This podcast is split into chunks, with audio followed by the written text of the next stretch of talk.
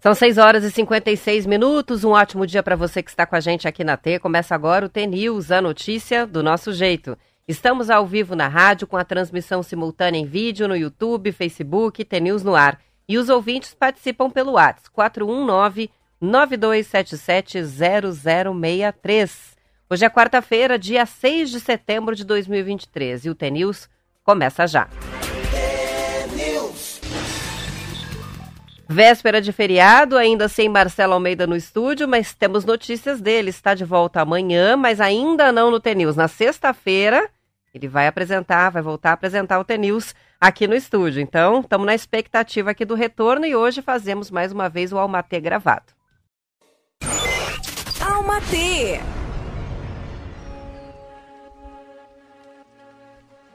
Em qualquer relacionamento, com qualquer vínculo significado, perdoe, perdoe e perdoe. E depois perdoe novamente. Os relacionamentos mais ricos são botes salva-vidas, mas também são submarinos que descem aos lugares mais escuros e assustadores. As trincheiras insondáveis da alma onde nossas mais profundas vergonhas, fraquezas e vulnerabilidades vivem, onde somos menos do que gostaríamos de ser. O perdão, o perdão é a alquimia pela qual a vergonha se transforma na honra e no privilégio de ser convidado para a escuridão do outro e de fazer o testemunhar o seu próprio eu com a luz inabalável do amor, da simpatia, da compreensão, sem julgamento. O perdão, o perdão é o tanque de lastro que mantém o submarino subindo em direção à luz, para que ele possa se tornar um bote salva-vidas mais uma vez. Muito bem, são 6 horas e 58 minutos e a Câmara dos Deputados aprovou ontem duas medidas importantes. O texto base do projeto de lei com as regras para o programa Desenrola Brasil, de renegociação né, das dívidas, e a previsão de um limite para os juros do rotativo do cartão de crédito. Esse limite só entraria em vigor caso os bancos não cortem a taxa em 90 dias. Agora, os deputados analisam os destaques. O relatório do deputado Alencar Santana, do PT de São Paulo, tem como base o prazo de 90 dias para que as próprias instituições do sistema financeiro definam um novo patamar de juros para o rotativo e para o crédito parcelado. A proposta que vier dos bancos vai precisar ser homologada pelo Conselho Monetário Nacional. Se o processo de autorregulação não funcionar, aí vai ser aplicável um teto que limita a dívida ao dobro do montante original. A proposta usa o mesmo parâmetro do modelo inglês, no qual a cobrança de juros não pode exercer o equivalente a 100% do montante original da dívida do cliente. Na prática, o valor a ser quitado pode ser no máximo duplicado. Parece bastante, mas hoje a realidade é muito pior. A taxa média de juros cobrada pelos bancos de pessoas físicas no rotativo do cartão de crédito subiu em julho para 445,7% ao ano, segundo dados do Banco Central. A reportagem é do jornal Folha de São Paulo. Basicamente, né? Se a sua dívida no cartão de crédito é de 500 reais, você vai pagar no máximo mil reais. Essa é a ideia. É, com esses juros de 445, quase 446% ao ano, várias dívidas ficam impagáveis. Né? A pessoa, é, no fim do, de um ano, tem quase quatro vezes, o, mais de quatro vezes, o valor daquilo que não conseguiu pagar da fatura do cartão de crédito. Né? Então tá aí. Ah, e a gente fala também novamente hoje sobre a chuva, porque o número de mortes ah, no temporal que atingiu o Rio Grande do Sul ontem, não, segunda-feira, subiu para 22. A gente tinha falado sobre quatro mortes ontem e agora o novo balanço mostra 22. O governo do estado informou que 15 corpos foram encontrados no município de Mussum, no Vale do Taquari. Quem estava com a gente ontem lembra que eu comentei sobre esse município, que o prefeito logo cedo estava dando entrevista, inclusive, né, para as emissoras de rádio e televisão, já pedindo ajuda emergencial, doações, porque 80% da cidade estava debaixo d'água e boa parte da população naquele momento, ontem de manhã, estava em cima do telhado de casa. Eles ficaram realmente ilhados E agora a confirmação de que a enchente nessa cidade, né, é, gaúcha, é, deixou 15 pessoas mortas. A região é formada por 14, não, por 40 municípios na porção central do estado. Foi inundada pela cheia do rio Taquari e é a área mais afetada do estado. Mussum tem quase 5 mil habitantes e ainda está isolado em função da queda de uma ponte. Por isso, a Defesa Civil ainda não pode esclarecer como é que as mortes ocorreram. Não deu para fazer a apuração. Em Lajeado, uma senhora morreu ontem quando era resgatada por uma equipe de socorristas com a ajuda de um helicóptero. O cabo se rompeu e ela caiu no rio Taquari. Veja que tragédia. O policial militar que fazia o resgate também caiu no rio e está hospitalizado em estado grave. Em Santa Catarina foi registrada uma morte. No Paraná, as regiões oeste e sudoeste sofreram danos causados pelo temporal de segunda-feira, mas por aqui a gente não teve registro de vítimas. A reportagem é da Folha de São Paulo. Então, 7 e 2, vamos saber como é que fica o tempo, previsão do CIMEPAR. Tempo e temperatura. Nesta quarta-feira, a circulação dos ventos do oceano mantém uma presença maior da nebulosidade na região leste do Paraná, também nos Campos Gerais e Centro-Sul. Nesses setores, há possibilidade de chuvas fracas, de garoas, principalmente na região metropolitana de Curitiba e litoral do estado. As temperaturas ficam mais amenas. Nas demais regiões, o sol aparece e isso induz a elevação das temperaturas. Então, nessa faixa que tem a influência desses ventos oceânicos, né? Região de Curitiba, litoral, Campos Gerais, também o Centro-Sul. A gente vai ter hoje uma quarta-feira com uma variação bem pequena de temperatura. Ontem eu até mencionei isso, né? Em Curitiba, nesse momento, a gente tem 12 graus e a máxima vai ser de 13. Então, vai ficar idêntico o dia inteiro. Bastante nebulosidade, céu encoberto em Curitiba, não dá para ver o azul do céu, bem cinza, cara de Curitiba mesmo.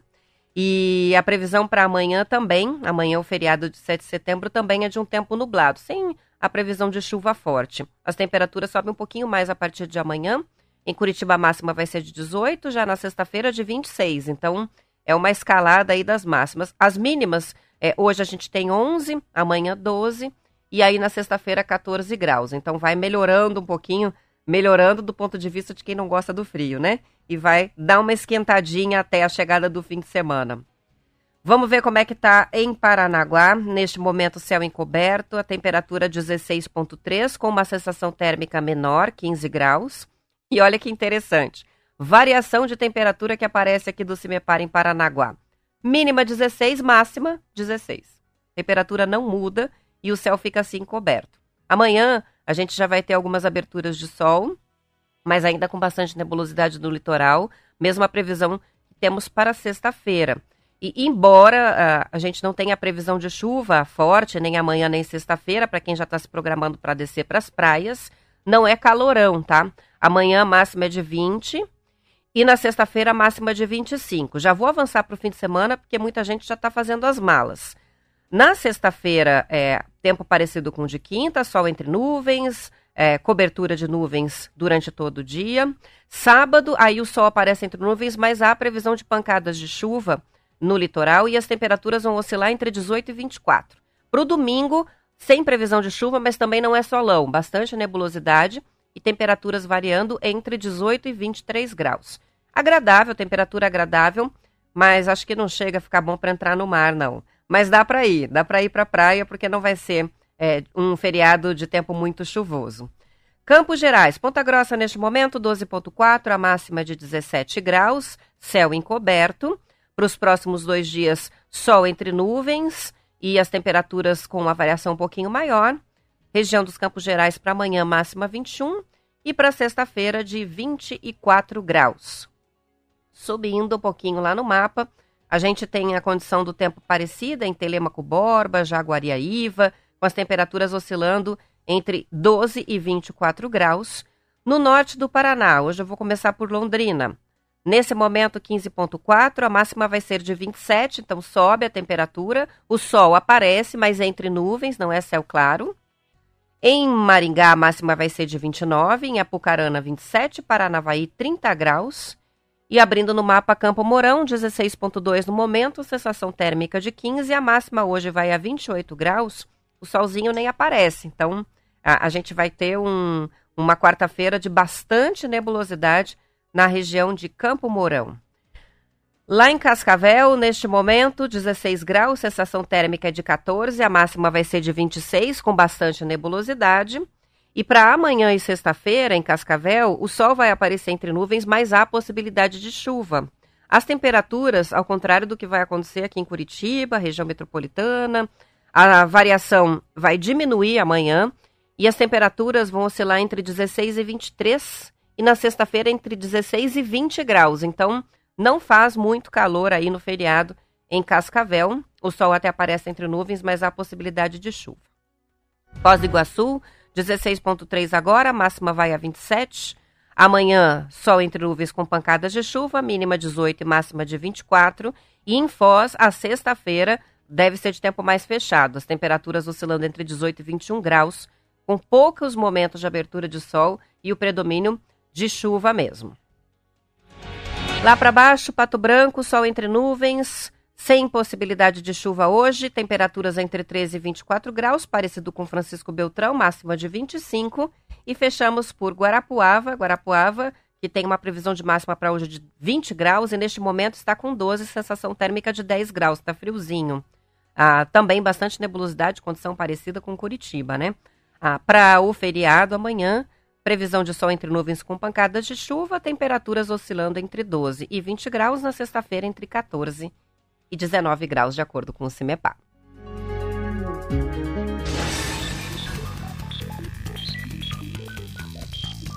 Hora da chamada. Quem está participando? Darley já participa com a gente, ela que é de Carampo Largo e está contando que a temperatura neste momento é de 12 graus.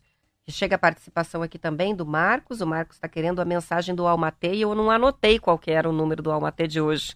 Ah, o Marquinho está salvando a gente número 98 de 275, 98 na playlist do Almatê. Se tiver alguma dificuldade para encontrar, Marcos, manda um oi de novo aqui que a gente manda o link para você. Barbinha de Paranaguá hoje está assistindo no YouTube. Normalmente participa pelo WhatsApp, tá participando pelo WhatsApp, mas está com a gente na transmissão pelo YouTube. O Nilson diz que trabalha na Clabin e que ouve todos os dias a gente a caminho do trabalho. Tá mandando até foto aqui agora de manhã na Clabin. Ah, por lá parece que o céu está parcialmente encoberto, não totalmente. Já dá para ver um azulzinho, tá diferente de Curitiba que está mais fechado. Adriano Marquezinho de Palutina na escuta. Outro Darleio de Palutina também com a gente. Sônia está aqui. Participando também o Sinésio, nosso ouvinte de todos os dias, o Eliseu de Pontal do Paraná. E a Lude vai por antes, presente. Levantou a mãozinha aqui. Vento gelado, diz a lenda que está a 16 graus, mas parece menos, é? Tem sensação térmica provavelmente de temperatura mais baixa. Quem está indo para o trabalho ouvindo a gente, a Tamara, que participa também pelo Whats. A Sueli da Labona está com a gente também, marcando presença aqui. Vilma Fernandes. Temos aqui também a participação da Aline. A Aline está mandando percurso aqui de corrida. Vai fazer corrida hoje em Guarapuava? Será ela que é esportista? Acho que sim. E a Sueli de Curitiba também. Daqui a pouco eu dou uma passada nas redes para a gente registrar outras participações. O Aeroporto Internacional de Foz do Iguaçu fez uma operação especial autorizada pela ANAC para receber o avião fretado que levava os passageiros de uma viagem organizada pela National Geographic. O Boeing 757 classe D tem quase 50 metros de comprimento e está em uma categoria de aeronave acima da prevista pelo aeroporto de Foz. A CCR Aeroportos, que administra o terminal, organizou essa operação especial que foi feita no pátio de estacionamento para não intervir na rotina dos demais voos. O Boeing levou até Foz um grupo de 75 passageiros que fez uma viagem por vários países das Américas. A passagem por Foz foi no último fim de semana e a hospedagem foi feita pelo Hotel das Cataratas, que fica dentro do Parque Nacional. No site da National Geographic, a viagem de 24 dias é vendida por quase 90 mil dólares. São 7h10, hora de fazer o um intervalo, já volto.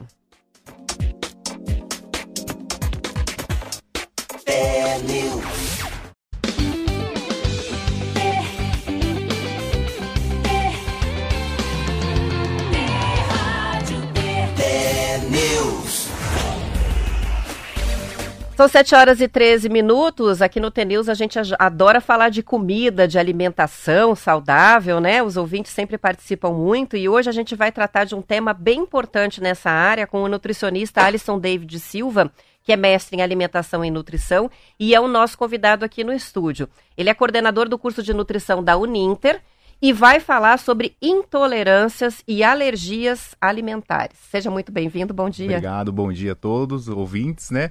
é um prazer estar aqui falando principalmente sobre nutrição, né? Pra gente sempre é, é um grande prazer. Vamos lá, reforçando aqui os canais para participação, porque os ouvintes podem enviar perguntas, comentar suas situações, seus casos, suas dúvidas, pelo 419 9277 0063. Podem ir mandando as participações que daqui a pouquinho eu passo por lá para a gente passar as dúvidas aqui para o especialista.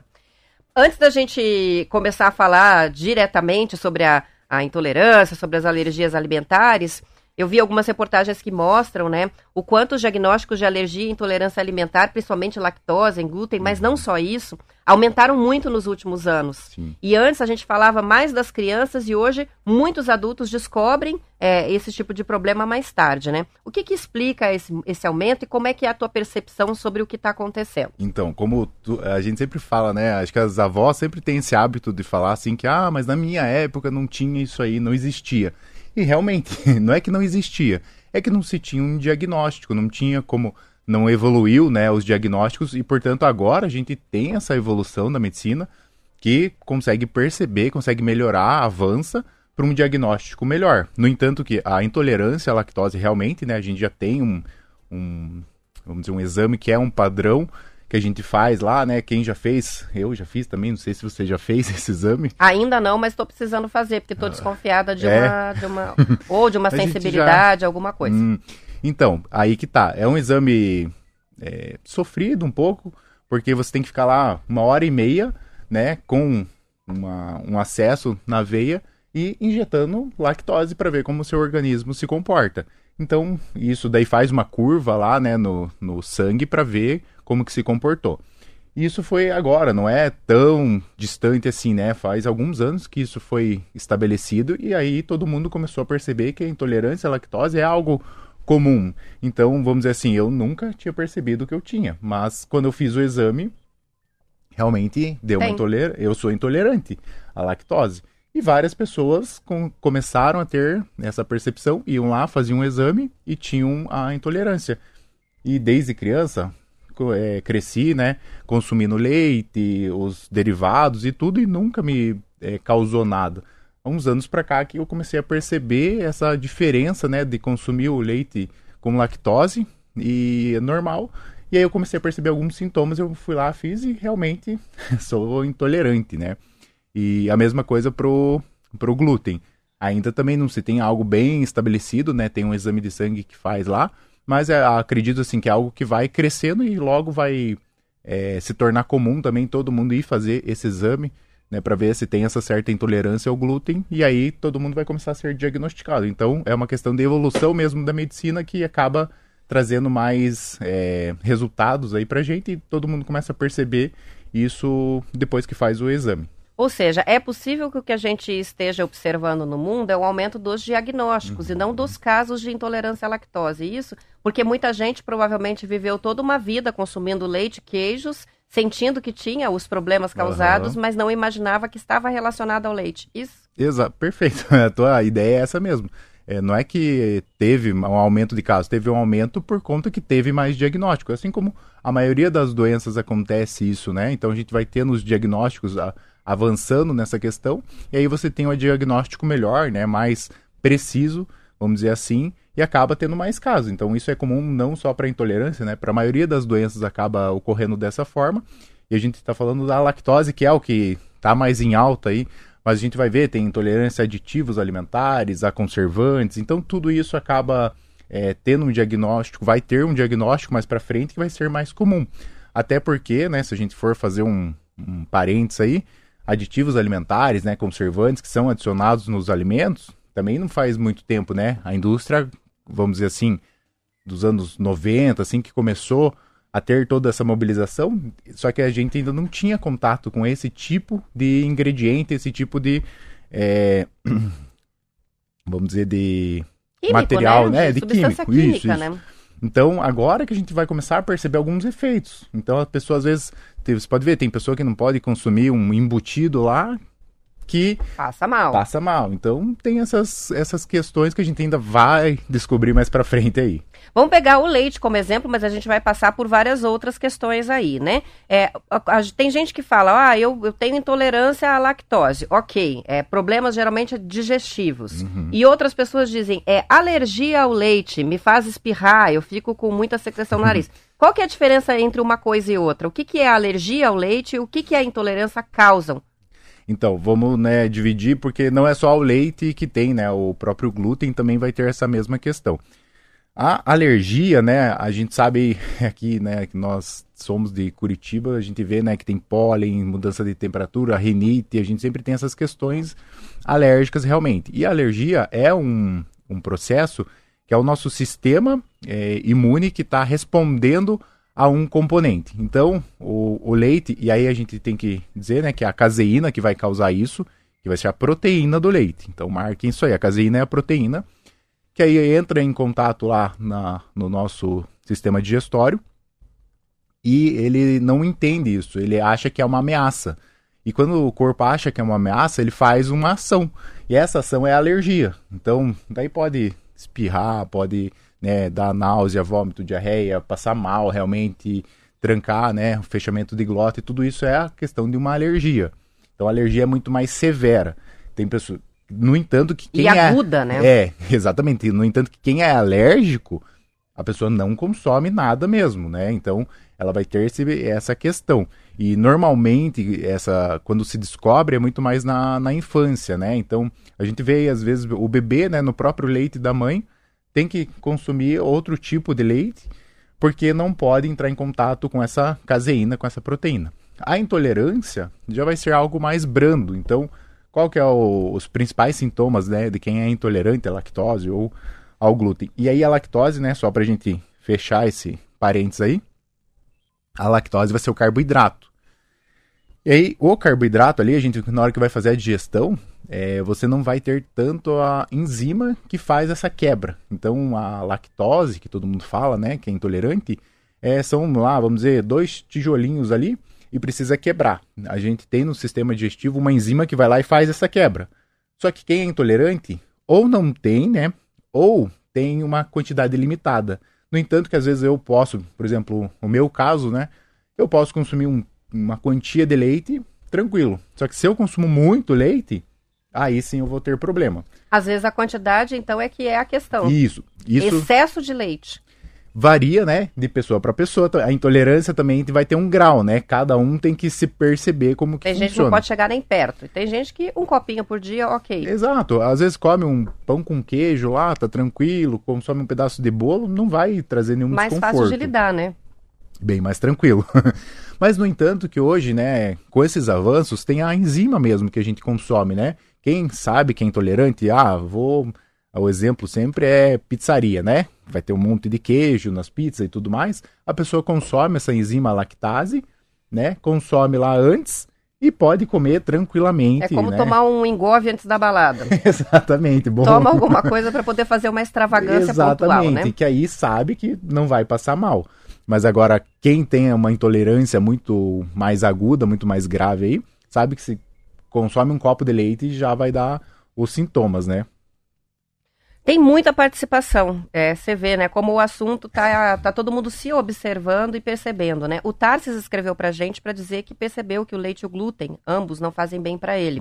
Ele diz: eliminei 90% desses itens da alimentação nos últimos dois anos. Hoje, quando volto a consumir excesso num dia, percebo os efeitos na hora: digestivo, humor e até na pele. Uhum, Viu só? E ele disse exatamente. que no caso dele foi meio que um autodiagnóstico. Ele não chegou a fazer teste, mas percebeu isso pela observação. É, a gente tem. É bom a gente se perceber sempre também, né? Então eu sei que se eu consumir muito leite vai me fazer mal. Então eu sei também uma quantia que eu posso consumir e tá tranquilo. Acho que essa percepção sempre é importante para as pessoas, né? E assim, é, ele não sei, né, o caso dele, se ele foi retirando aos poucos ou retirou tudo de uma vez e foi vendo, porque normalmente também isso é um processo que é importante a pessoa se entender, né? Então, ah, eu tô vendo que eu tô passando mal, eu consumo alguma coisa, ah, tô tendo diarreia, gases, tem pessoas que têm ânsia, né? É, dá náusea, dor de cabeça, tem muitas pessoas, pessoas que têm enxaqueca, né? Por esse consumo do leite. Aí o que, que tem que fazer? Ou faz uma retirada total e vai inserindo gradativamente até para perceber, né? Então é que a gente não, quando a gente para para pensar, o leite praticamente vai em tudo, né? Pão, bolo, bolacha. É, é muito difícil ficar queijo, sem. Uhum. Então quando você fala assim, ah, vou retirar o, o leite, você perde bastante coisa da, da alimentação. E aí você vai inserindo aos poucos novamente. Ah, então hoje eu vou consumir um queijo. Vou perceber qual que é o sintoma. Ah, não, não foi um copo de leite. E aí vai percebendo, vai inserindo aos poucos para ver. E assim com o glúten também é a mesma, mesma ideia. É importante fazer essa, essa retirada e inserindo aos poucos novamente. A gente tem outra participação que chega da Lúcia. A Lúcia diz que a filha tem alergia à proteína do leite hum. e que hum. ficou toda vermelha, incha todo o corpo. Você vê, são outras reações, né? Tem participação também que chega aqui. Quem está falando é o Jorge Franco. Ele disse que sempre acompanha o programa, indo para o serviço, e daí sobre uhum. o tema de hoje, sofro com intolerância à lactose. Isso tem me prejudicado demais, demais. Ele disse, porque percebo que além de ter dor de barriga, é, me dá coceira no nariz. Então, é possível, né, que seja mais do que a intolerância, que haja uma questão alérgica. É, aqui, né? Na verdade, como qualquer alergia, né, pode influenciar em outras questões. Isso ainda não é bem comprovado, né? Tem alguns estudos aí que estão fazendo essa relação de intolerantes né, à lactose com questões né, de rinite. Mas também é, o Jorge, né, que acho que falou ali, Jorge. ele tem que perceber, porque se ele for aqui da região ou de qualquer outra, agora a gente está vivendo um momento que vai entrar a primavera, tem pólen, então também tem que fazer essa outra associação muitas vezes com a questão do leite. Mas se ele já tem essa noção, também ele pode ir percebendo, né? Porque realmente rinite com questões de leite tá vindo uma onda de estudos aí que tá mostrando que tem uma relação, né? Mas ainda vai mais para frente, como os diagnósticos, né? A gente vai evoluindo também na ciência nesse ponto. A Fabiana, que é de Ponta Grossa, também sofre com excesso de consumo uhum. de leite derivados, intolerância à lactose. Uh, tem muitas participações chegando, até da Sônia. A Sônia compartilhou com a gente, chegou a fazer esse teste que você falou. Ela uhum. fez o exame e tem intolerância à lactose também, teve que mudar a dieta, né? É, também a, a gente tem outros itens sendo colocados aqui que nós vamos falar na sequência, ah. né? Frutos do mar, hum. é, a questão até de pimenta aí, de como o, organismo reage a alguns alimentos. Mas só para fechar a questão aí da intolerância à lactose, é, falando sobre a perda que a gente tem nutricional quando abandona o consumo do leite. E como é a substituição a partir dali. Uhum. Porque muita gente está parando de consumir o leite, mas exatamente o que colocar no lugar? Uhum. Boa nessa né, pergunta. Primeiro que assim, né? É, a gente tem que tomar cuidado é, com essa questão de totalmente parar, né? De consumir. Quem é alérgico, compreendo, né? É, realmente não tem o que fazer. Realmente não pode consumir. Agora, quem é intolerante tem que usar de algumas estratégias. Então, o primeiro que a gente, igual eu comentei ali, a gente vai ter a enzima, né, a lactase, que resolve, é tranquila, né, para consumir, não dá nenhum efeito colateral ali. Mas, assim, ah, também eu sei, né? Porque eu comprei a enzima. é chato você ficar toda vez tendo que ir lá comprar, consumir e tal. Chega uma hora que você, ah, quer saber? Eu vou consumir sem mesmo e, e, tranquilo. Claro que tem pessoas que não, não conseguem. Mas tem muito produto hoje que é sem, sem lactose, não, né? É, esse é um termo que a gente usa, mas assim, não é que não tem lactose. Ah, é? É que a lactose foi quebrada ali. Então a própria indústria essa enzima que a gente Aquele consome... leite que a gente compra no mercado, sem lactose, sem é lactose, isso? é. Na verdade, não é que a lactose não tá mais lá, ela só foi quebrada. Então eles jogam, né, entre aspas aqui, eles vão lá e colocam a enzima para fazer essa quebra já lá no leite e ele vai ficar sem a lactose. A lactose está lá, só que ela vai estar tá quebrada. Então é somente então, isso, né? do ponto de vista nutricional, é leite é leite, não vai ter a, nenhuma perda nutricional. Agora, para quem é alérgico, né? Ou para quem, assim, ali, o Jorge mesmo, né? Que retirou totalmente o, o, leite da alimentação. Tem que só tomar cuidado com as questões do cálcio, né? Então, porque o leite é uma das fontes aí que a gente mais tem para o cálcio. Claro que, ah, é, sempre o pessoal, ah, mas se for assim, todo mundo tem deficiência de cálcio. Realmente, né? A gente tem outros alimentos, então os vegetais, né, verdes escuros aí tem bastante cálcio. Então, Dali couve. Dali couve, né, o, o brócolis. Então tem outros vegetais que a gente consegue suprir. No entanto que os vegetarianos, veganos aí não tem essa, essa deficiência. Mas também, vamos lá, não, não consigo consumir tanto assim. Eu sempre falo também, é importante ir lá fazer um exame bioquímico, né? Vitamina D e cálcio, né? Pra, porque eles andam junto aí. E verificar. Ah, tá abaixo, tá muito abaixo, suplementação. Aí não tenho como fugir muito dessa é, desse caminho. Então suplementa e depois vem com a alimentação ajustando para não ficar com essa deficiência. Ok, são 7 horas e 29 minutos. A gente vai continuar a conversa. Vamos encerrar o bloco estadual, mas antes eu preciso registrar aqui que o Leomar é nosso ouvinte de uhum. Santana do Itararé e ele produz queijos, inclusive ah. queijos que foram premiados até na França. e eu, quando ele começou a digitar, eu falei: hoje a entrevista é o pesadelo do Leomar. Mas ele disse o seguinte: que ele tem o, o leite e o queijo da A2A2, que reduz hum. bastante o risco de intolerância e está contando para a gente que a maturação dos queijos também ajuda nesse processo. Exatamente. Então não precisa cortar 100% se não for uma alergia alimentar. Vamos para o intervalo. Aos ouvintes que ficam, uma boa quarta-feira. Amanhã a gente vai estar de volta ao vivo. Tem programa normal no feriado. E a gente continua com a entrevista depois do intervalo para a parte do Paraná e também com a transmissão lá no YouTube para quem quiser assistir agora ou também depois. Até depois do intervalo ou até amanhã.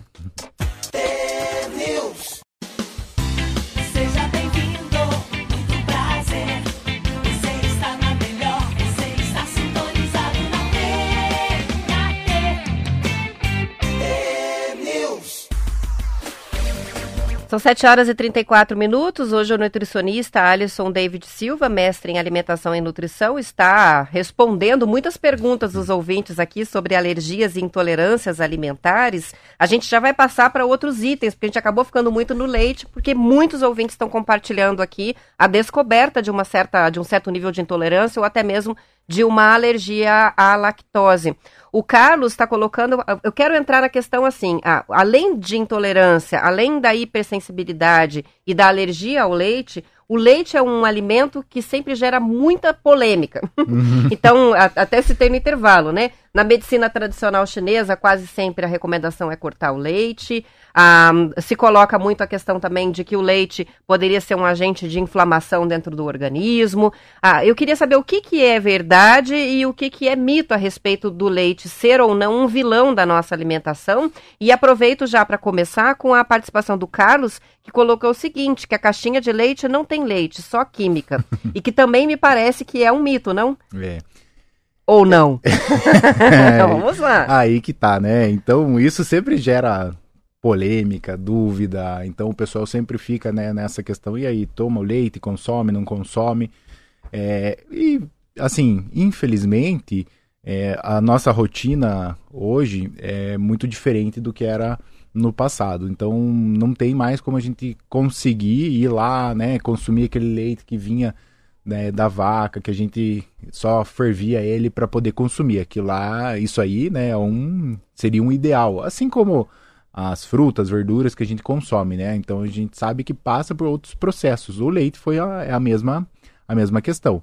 Então a gente sabe, ou vamos dizer, se for classificar, né? Então seria esse leite lá retirado da hora, aí a gente passa pro leite de saquinho, né? Que a gente consumia anos atrás somente tinha esse leite.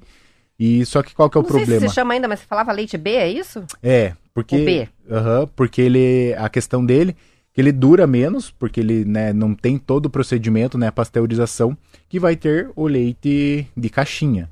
E aí depois, né, se teve esse leite de caixinha aí que dura muito mais. Então o leite de saquinho a gente sabe, abriu calor, um dia, dois, ele já azedou o leite. E o leite de caixinha você pode, né, a gente brinca, pode deixar lá tranquilamente que dificilmente ele azeda. Pode pôr numa cápsula do tempo. Exatamente. Aí entra um perigo, né? Porque fica muito tempo ali, a gente sabe que tem conservantes. Então, realmente, tem leite lá na caixinha? Tem. Porém, tem também conservantes que eles utilizam para fazer é, essas questões. Então, como né, ressalto aqui que, como em qualquer outro alimento, né, que vai é, industrializado, vai conservante para manter mais tempo.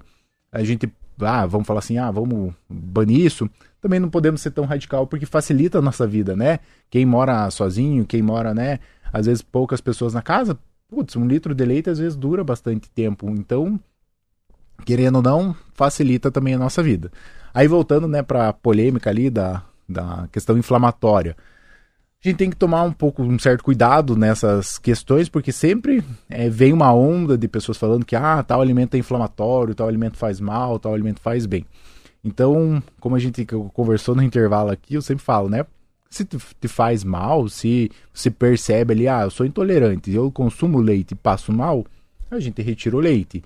Mas eu fiz um teste, eu tenho um diagnóstico para isso. Agora, se você né, não tem e você só percebe, vale a pena investigar para ver se realmente é o leite, se para até mesmo para você ter uma questão assim do que você pode ou não pode consumir. Então a gente fica né, nessa questão. Então o leite em si é, não vai ser, não vai produzir um processo inflamatório, porque senão né, teria toda a questão que todo mundo seria inflamado. Mas aí eu puxo para outro lado, né? Que inflamação a gente também tem essa é, essa visão que inflamação sempre é ruim, né? Mas assim, se eu vou para academia, fui para academia lá, tô malhando, né? Tô fazendo força ou qualquer outro exercício que a gente vai fazer, também vai gerar uma resposta inflamatória do nosso organismo. Então, que não é ruim, porque assim, se eu quero fazer um, uma construção de muscular, quero ganhar, né?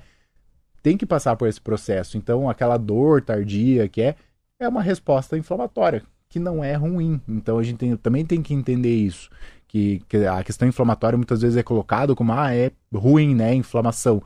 Mas tem casos que não. Então, nosso organismo é bom para ele fazer isso, né? Porque está mostrando que ele está respondendo aquilo e fazendo uma construção muscular, por exemplo, né? Então, o leite a gente tem que tomar cuidado, mas vamos lá de volta, né? O equilíbrio que a gente fala. Se vai te fazer mal, se você está vendo, né? Não só o leite, glúten, outros a, a, alimentos aí, evita, né? Retira da alimentação realmente e não consome. Mas agora, se você não tem nenhum diagnóstico, você não tem nenhum problema, não tem o porquê você né, retirar totalmente da, da sua alimentação. Então, se sente mal, faz essa exclusão, não tenha dúvida. Delmar diz que só come o leite, só consome o leite de saquinho. Ele, é. ele faz isso. A Andrea está perguntando o seguinte: o kefir tem lactose? Primeiro, para quem não sabe, o que é o kefir? o kefir é um probiótico, né? A gente usa aí é, assim, ele é. Eu gosto muito, né, dele. Para quem tem problema, é, prisão de ventre, até mesmo uma melhora da saúde intestinal, né, ele vai ser aquele microorganismo aí que a gente fala, né? É, a gente sempre vê que microorganismo às vezes é ruim. O kefir é um que é bom, né? Então ele vai colonizar ali o nosso intestino de uma forma benéfica. Ele, na verdade, ele acaba, a gente fala que ele tem o do leite e tem o kefir da água. Esse, acho que ela citou em específico do leite, eu, o kefir acaba fazendo essa quebra, né, também, porque ele vai consumir esse carboidrato ali, né, por isso que ele cresce, por isso que o kefir, a gente coloca um pouquinho, vai aumentando cada vez, porque ele vai consumindo essa lactose do leite ali, e aí você pode consumir também, então é benéfico, eu acho uma Inclusive para quem tem a intolerância, né? uhum, né? E é bom para a saúde intestinal, é excelente. Vamos falar um pouquinho sobre a questão da intolerância ao glúten, que também uhum. é um, um, tipo de intolerância que as pessoas cada vez mais vão descobrindo, né? Mas nem todo mundo entende, primeiro, o que, que é o glúten e onde ele está. E se é a intolerância ao glúten, é a mesma coisa que a doença celíaca. Então vamos para todas vamos essas lá, explicações. o glúten, acho que é assim, se a lactose é ruim, o glúten é pior ainda, né? Porque glúten também tem tudo. Então, o glúten é uma proteína que algumas pessoas têm alergia. E alergia a glúten é bem complicado também, a mesma coisa da alergia à caseína, né, ao leite. Só que o glúten, tem pessoas que quando tem alergia, ela não pode, assim, a cozinha, né, é, para quem consome produtos de alérgicos ao glúten, a cozinha é, não pode nunca ter tido alimento que teve glúten ali, que passou glúten, para você ter uma noção da gravidade. Então, vamos dizer, se eu descobrir lá tive um filho e ele é celíaco, eu tenho que trocar toda a, a, a minha, os meus talheres, as bacias, tudo da Nossa. minha casa que tenha glúten. Vou fazer, né, uma aspas aqui, porque assim, claro, depende do grau também da alergia, mas os graus severos a pessoa não pode nem entrar em contato.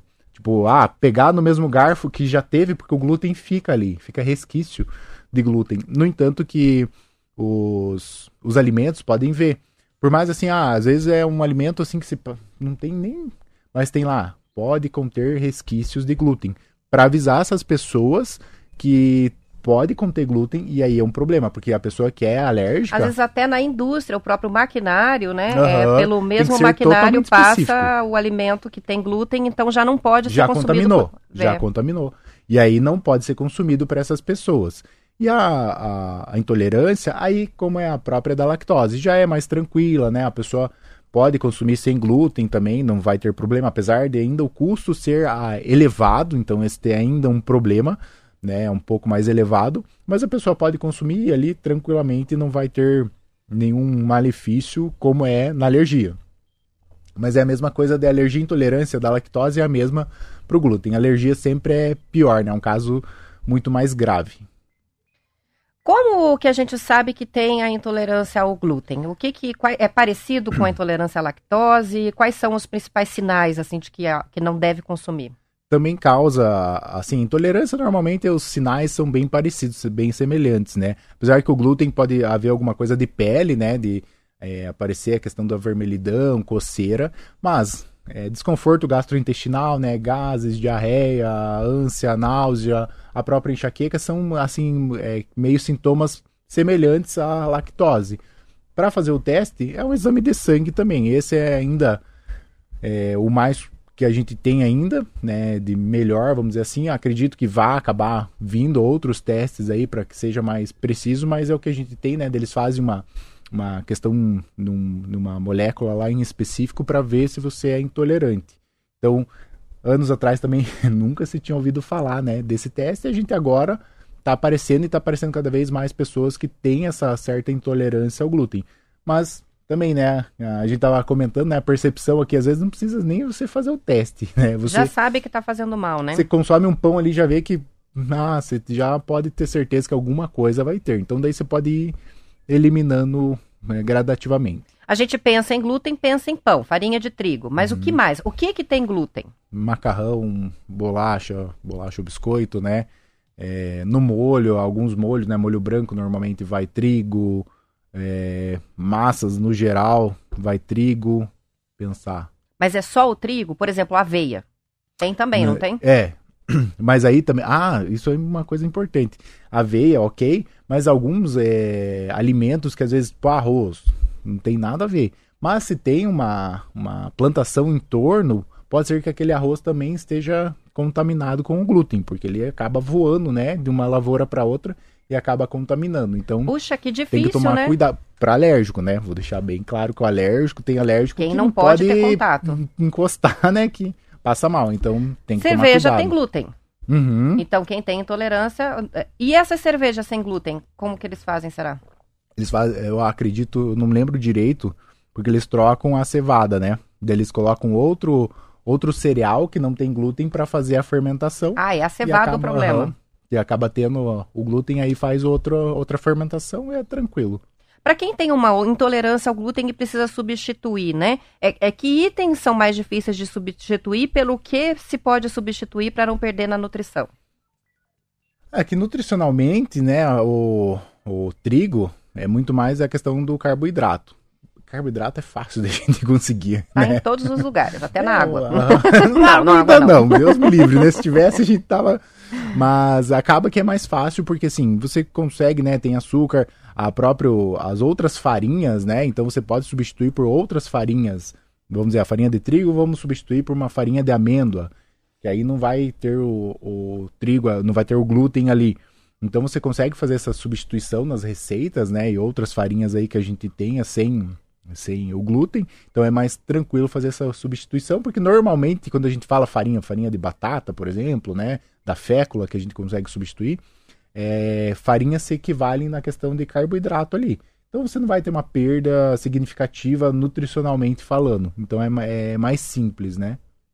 A Luciana está dizendo que é celíaca, diz nada de uhum. glúten e não é só nos alimentos. Ela diz tem maquiagem, creme, é. shampoo, medicamentos, então tem que ficar de olho o tempo inteiro. Exatamente, medicamento, porque o recipiente ali que vai o medicamento, às vezes vai glúten, então eu tenho, assim, é, até fico, né, com dó das pessoas, porque é muito difícil viver com intolerância. A doença celíaca, é, né? A doença celíaca, né? Não a intolerância, mas a alergia é bem complicado, porque é, o glúten acaba contaminando muitas coisas aí, vai em outros, outros produtos. Marcelo Andreoli está participando com a gente com a brincadeirinha boa aqui. Podia ter intolerância ao cigarro também. Fumou, brotueja na boca. Essa seria boa, né? Essa, essa é uma boa mesmo. Pena que não dá, né? A Tamara está fazendo uma participação interessante aqui. Hum. Eu vou ler o relato dela para você comentar. Tenho suspeita de alergia à pimenta. Até esses molhos de mercado me atacam é, fica pinicando na mucosa da boca, língua, lábios, dependendo, fica até dormente. Ela falou, hum. e eu amo pimenta. Veja só, é, existem outros tipos de alergias alimentares, né? A pimenta sim, é uma alergia comum? Uh, não é Ou é tão... é alergia? É... Isso é uma alergia? Também não, não sei se estou é... falando certo. Hum, Ou uma sensibilidade, é, né? Pode ser até uma intolerância mesmo à questão da pimenta, né? Mas assim, como já dá brutueja, já é uma resposta inflamatória. Então, provavelmente, né, seja uma alergia realmente à, à pimenta, porque ela já tem uma resposta do sistema imunológico falando, Deus me livre, não quero saber de, de pimenta aqui. Melhor ouvir o organismo. Melhor ouvir. Então, realmente ela não, não tem, né, como trocar, porque acredito que deve ser a capsaicina, que é a o ingrediente ali que a pimenta tem, né? A questão química, que vai dar essa, essa resposta aí alérgica para ela. Mas, e normalmente é assim, né? Quando a pessoa gosta da, do, do alimento, que a alergia tem. Mas o pimenta, vamos lá também para ela, né? Querendo ou não, acaba ficando mais fácil, né? Para a pessoa não consumir. Faz bem para a saúde, né? Mas não é um item essencial. É, pode ser substituído, Dá para viver sem. Né? Então não, não tem um problema assim que ah, não vou vou ter alguma deficiência por não consumir pimenta. Então tá ok para ela. Felizmente vai ter que ficar sem a pimenta. A Cris está escrevendo para a gente dizendo que no Canadá as crianças são proibidas de levar pão com alguma pasta de castanhas para o lanche, tipo hum. Nutella, pasta de amendoim, entre outros. E é bem complicado, muito provavelmente para não contaminar o lanche das crianças que têm intolerância, né? Ou será que não? É que também tem muita questão de alergia às nozes no geral, né? Avelã, amendoim, essas nozes que a gente tem, essas amêndoas. Então tem muitas crianças e normalmente é na infância que se descobre essa, é, esse tipo de alergia. Então por isso que acredito que lá eles não façam é, esse, façam essa orientação de não levar, porque algum colega às vezes tem alguma alergia e vai querer experimentar o do coleguinha e não sabe que tem, acaba, né, trazendo aí é, a questão alérgica. Então acho que por isso que lá é feito dessa forma. Mas é alergia bem comum também, de amendoim, castanhas no geral, tem pessoas também que não podem nem sentir o cheiro, né? que aí consome já dá alergia. Então também é um. um e como é que fica né, com, com relação a essa substituição? Porque cada vez mais a gente ouve, né, que uma dieta balanceada inclui as nozes, as castanhas. É, que isso é importante por uma porção de, de questões. Queria que você explicasse quais são essas questões, por que faz bem é, e como a gente encontra em outros alimentos. É, as nozes, né, castanhas no geral, a gente fala que é, são as gorduras boas que a gente tem na nossa alimentação. Então, tem como substituir? Tem, né? Na, é, tranquilo. Ainda bem que a gente pensa né, que tem outros alimentos que vai conseguir fazer essa substituição. Então, por exemplo, ah, a gordura boa tá nas nozes? Tá também, mas no peixe, né? Claro, vou dar um exemplo aqui, mas Deus me livre, né? Salmão é um que vai ter essa questão. Mas ah, o preço é elevado, então não é todo mundo que pode consumir todo dia. Mas a sardinha tem, o atum tem, é, abacate. Tem? A tilápia não. Não. Que é o peixe que é agora é peixe. a gente come que Tem também uma questão de, de gordura, né? também não vai ter. Mas assim, não. Daí como que a gente também pode substituir? Nos óleos, azeite de oliva, a, é, óleos de soja, de milho, de girassol, também tem essas gorduras boas. Então, é, dá para substituir o próprio abacate que eu comentei, né? Então ele também é uma excelente fonte, né, dessas gorduras boas. Então, no entanto, que não sei, né? Mas eu aqui, né? A gente não tem é, tanto acesso a esse tipo de castanhas, nozes. O mais comum é o amendoim. Mas então a gente não tem tanto. Claro que se a gente pensar na região norte do no nosso país, é muito mais comum. Aí sim, né? A né? castanha do Pará, a própria no Nordeste, a castanha do caju, né? né? É muito mais consumida. Então lá pode ser um pouco mais difícil, mas assim, tem como substituir. Então, consome um abacate, o, os óleos vegetais vai ter essas gorduras boas, então a gente consegue fazer essa substituição aí. São 7 horas e 52 minutos, está passando rápido. A gente vai fazer o último intervalo e voltamos para concluir a conversa aqui. News.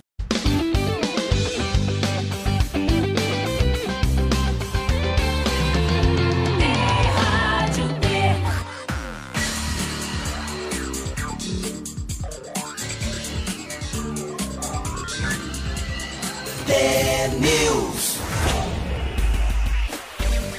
São 7 horas e 54 minutos. Hoje eu estou conversando com o nutricionista Alisson David Silva, mestre em alimentação e nutrição, coordenador do curso de nutrição da Uninter, que veio aqui no estúdio para falar sobre alergias e intolerâncias alimentares. Os ouvintes participando bastante, com muitos relatos aqui.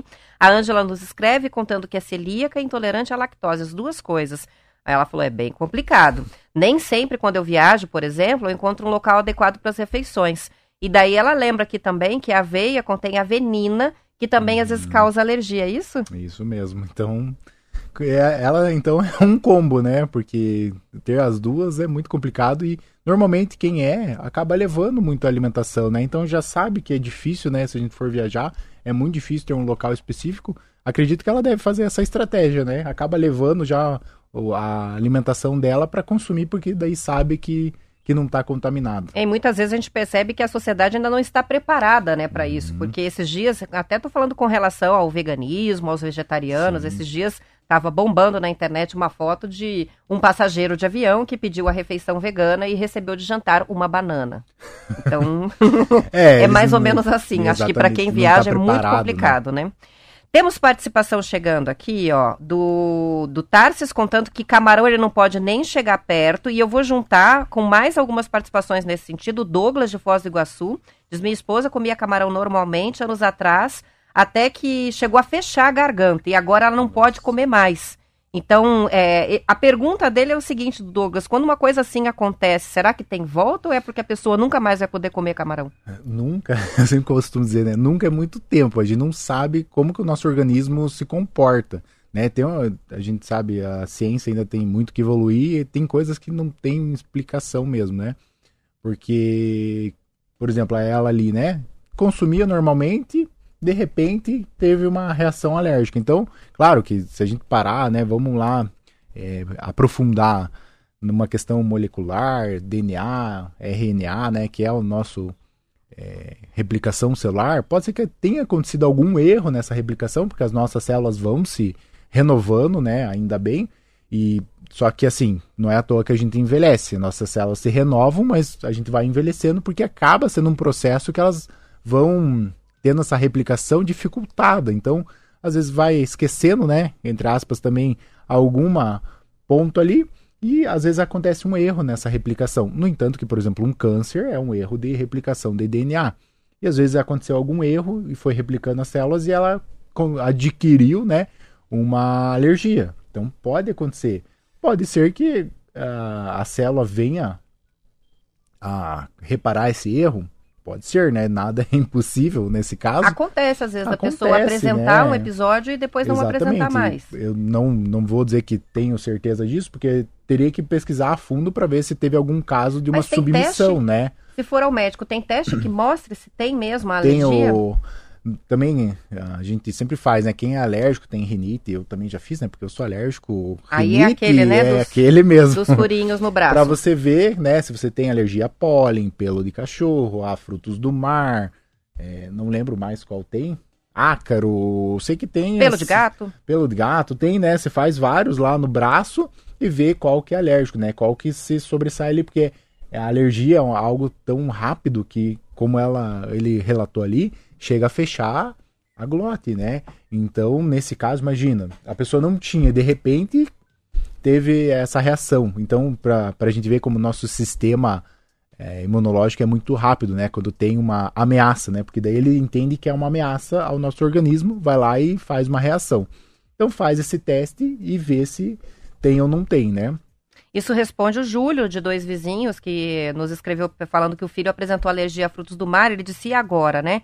Então, acho que é o caso mesmo de fazer uma investigação médica, porque pode ser que ele não apresente mais episódios, mas pode ser que realmente ele não possa exato, consumir, né, os exato. frutos do mar. Ah, interessante a participação que chegou aqui da Luciana, dizendo, ela que é a celíaca, É, diz que em viagem ela chega a levar fogareiro, panela, tudo. Porque realmente não pode comer tem, nem né? na, na- na- no, no mesmo prato com os talheres, dependendo Exato. do lugar. né? Imagine, né, se for fazer uma viagem de carro longa, dificilmente vai ter, né, em beira de estrada, algum restaurante que seja específico para quem, né, tem a doença celíaca. Então, realmente é muito difícil, né, conviver com, com a doença, mas né, acaba se adaptando, né, não tem outra saída. Alisson, muito obrigada pela tua participação. A gente vai agradeço. encerrando. Uma Bom pena, feriado. né, Uma pena que o tempo, apesar de ser uma A hora, gente mas falou bastante, voa, mas parece né? que falou cinco minutos. Exatamente. Obrigado, né? E fico à disposição aí para uma próxima vez. A gente sempre tá para falar de nutrição, é tranquilo. Tá combinado. O nutricionista Alisson David Silva, mestre em alimentação e nutrição, que participou hoje com a gente ao vivo aqui no T-News. São 7 horas e 59 minutos, hora de dizer tchau. Amanhã a gente volta às 10 para as 7 com as notícias ao vivo aqui. Esperamos por vocês. Boa quarta-feira.